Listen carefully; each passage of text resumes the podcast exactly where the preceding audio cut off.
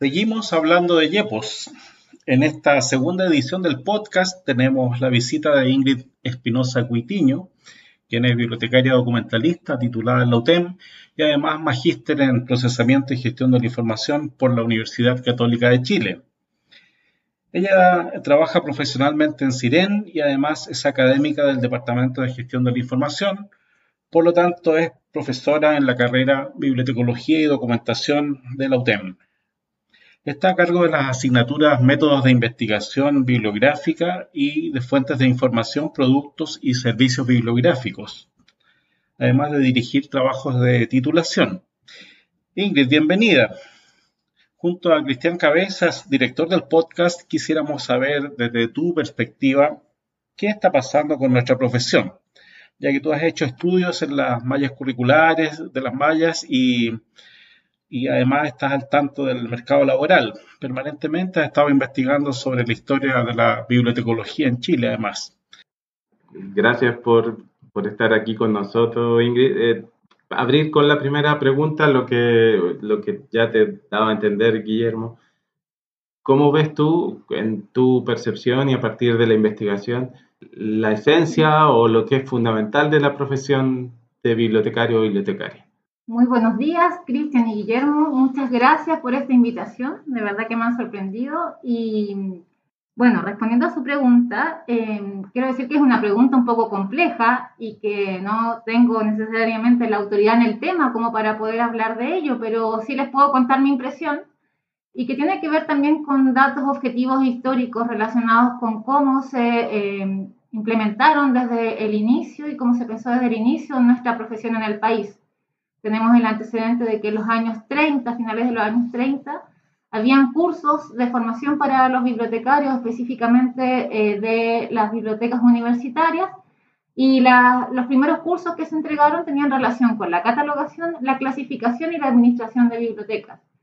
Si observamos las mallas actuales de las distintas eh, instancias que dan la carrera profesional hoy en día en el país, siguen estando presentes esas tres áreas. Por lo tanto, sí son un núcleo y un punto de partida que se ha mantenido por décadas en el país como centro de nuestra profesión. También se observa a lo largo de la historia, eh, a finales de los 70, inicios de los 80, que se incorporaron las asignaturas tecnológicas, primero con un tímido rango y después se han ido multiplicando el número de asignaturas en el área hasta ver eh, la proyección, por ejemplo, en el futuro eh, de las tecnologías como una de las áreas más relevantes con todos los procesos, o la mayor parte de los procesos, tecnologizados, ¿verdad? Nuestra área y de las unidades de información. También se han visto a lo largo del tiempo que han desaparecido otras asignaturas como la bibliografía, la historia del libro y las bibliotecas. Entonces es bastante dinámico esto de las mallas curriculares, se van adaptando a las necesidades de los tiempos, nos van también definiendo como profesionales y también como actores relevantes. Eh, que tiene un impacto en, cierto ámbito de la sociedad. Eh, por tanto, no es menor la, definición de mallas curriculares y los acentos que vamos dando. Definir un currículum no es algo tan simple, ¿no? Eh, lo que después vamos a conocer como plan de estudio o como malla curricular en definitiva. Eh, hay que considerar varios aspectos como las tendencias de una profesión, el mercado laboral, el contexto de la profesión en el país, hay que entrevistar a colegas, empleadores, en fin, considerar eh, el modelo educativo de cada institución. Eh, son varios elementos que hay que tener en cuenta. ¿Tú, eh, ves como que exista una uniformidad o diferencias sustanciales entre las carreras? ¿Cuál es el núcleo central de nuestra carrera ahora en el país, tal como tú lo ves? Yo pienso que mm, ahí sí hay un núcleo central, sí hay ciertos elementos que son distintivos y propios de nuestra área, que es la bibliotecología, eh, pero sí hay acentos también y elementos que son sellos o que son distintivos entre las distintas eh, universidades que hoy en día entregan la carrera de bibliotecología con nombres incluso diferentes, dependencias administrativas diferentes, y ya sabemos que los nombres crean realidades. Por lo tanto, eh, las concepciones también que tienen las universidades de la carrera y la dependencia administrativa que le dan son también determinantes. Por ejemplo, si indican que la carrera va a estar en una facultad de administración y economía, distinto a que digan que va a estar en una facultad de ciencias sociales. ya son visiones que parten como desde un paradigma diferente. ¿No? Cuando hablamos de, de, cómo se da la enseñanza de la bibliotecología en otros países del mundo, también vemos algunas diferencias, porque en Estados Unidos, por ejemplo, la catalogación ya no es el centro de la, del quehacer bibliotecario y por lo tanto está como un ramo electivo, porque no se piensa de que todos los estudiantes van a catalogar o les va a interesar catalogar. Entonces, eh, van teniendo esa plasticidad en cierta medida en que el estudiante puede ir generando su propia malla de estudio en cierta medida de acuerdo a sus intereses. Sabemos que en este proceso tú has investigado mucho con fuentes del, de la historia de la bibliotecología. Has trabajado con eh, los archivos del colegio bibliotecario, de la, algunos de la escuela. ¿Cuál es tu experiencia respecto de cómo la bibliotecología de Chile está preservando o no preservando su historia? Cristian, te agradezco mucho la pregunta porque, como se dice en casa de herrero, cuchillo de palo, ¿cierto? Nuestra profesión eh, ha resguardado mucha información de muchas instituciones, siempre estamos sirviendo a otros. La biblioteca siempre está subordinada a una institución más grande, pero en sí no es una instancia que se mire, que se preocupe, eh, somos una profesión sin historia. Eh, sin conocer nuestros personajes claves, relevantes, sin conocer o tener una altura de mira para analizar los acontecimientos históricos que han ocurrido, nos quedamos en lo superficial. Y eso eh, es bastante contradictorio con lo que nosotros somos y hacemos en el día a día. ¿ya? Entonces, bueno, yo les voy a pedir que nos inviten en otra ocasión con Manuel Alvarado, que es un doctor en historia, eh, porque estamos realizando un proyecto que es bastante interesante y, que les podemos contar un poco más en otra oportunidad. Entonces, sí, em, estamos con nuestros archivos bastante despreocupados, eh, estamos con nuestros archivos sin diagnóstico, sin organización, sin aplicación de todas eh, las normas internacionales. Y bueno, siempre es un buen momento para comenzar, ¿ya? para eh, poner los temas como un poco más relevantes y darle un poco más de auge. Ingrid, ¿en qué momento estamos de la profesión hoy en el país? Yo te pregunto porque aparentemente hubo un momento más glorioso incluso que el de hoy, en un momento en que se publicaron libros, estoy pensando en los años 60, incluso de ese, de ese tiempo. Se publicaron libros, eh, hubo congresos, hubo definición de leyes, había adquisición cooperativa, mucho más intercambio profesional aparentemente entre las universidades. Aunque estamos hoy en la sociedad del conocimiento, en la sociedad de la información, al parecer hemos perdido fuerza profesionalmente. En la Escuela de Bibliotecología de la Universidad de Chile hubo 400 estudiantes simultáneamente en un momento del año 72, por ahí. Y hoy ninguna de las carreras de bibliotecología se acerca siquiera a esa cifra.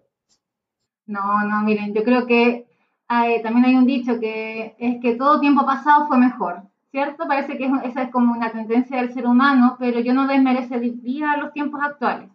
Pero sí es muy bonito revisar la historia de la profesión y darte cuenta de que, por ejemplo, cuando estaba la Asociación de Bibliotecarios de Chile en los años 50, se movieron mucho, hicieron muchas actividades, organizaban congresos, eran muy unidos, al menos por lo, por lo que se ve en las actas y en las actividades que realizaban. Y efectivamente consiguieron en la época que los presidentes aprobaran varias leyes que beneficiaron a los bibliotecarios, que los posicionaron, que eh, no se podía nombrar un cargo de bibliotecario si no eran de un bibliotecario profesional titulado en la Universidad de Chile, que en esa época era la única instancia de formación en el país que daba la carrera.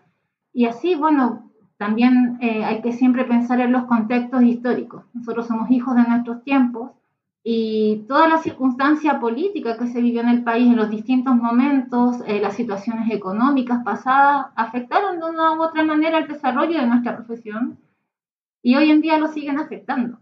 Yo creo que estamos en buenos tiempos, estamos también en tiempos de cambios, estamos en tiempos de, de una sociedad empoderada, estamos en derecho de acceso a la información y eso es muy positivo. Y nosotros que somos los profesionales de la información, es nuestro momento. O sea, tenemos que verlo así. Tenemos potencial, tenemos las herramientas. Gente se pierde en un mar de información, se ahoga, ¿cierto? Por eso que San Google está ahí siempre ayudándonos, dándonos los, en los tres primeros resultados, la respuesta a nuestra pregunta. Pero eso para preguntas superficiales. Cuando yo realmente busco un tema que me interesa investigar, no está ahí. Dicen que es la punta del iceberg, ¿verdad? Lo que está en la web. Entonces, ¿dónde encontrar la información de calidad que yo requiero para las distintas actividades? Ahí está tu amigo, cierto bibliotecario que te puede ayudar.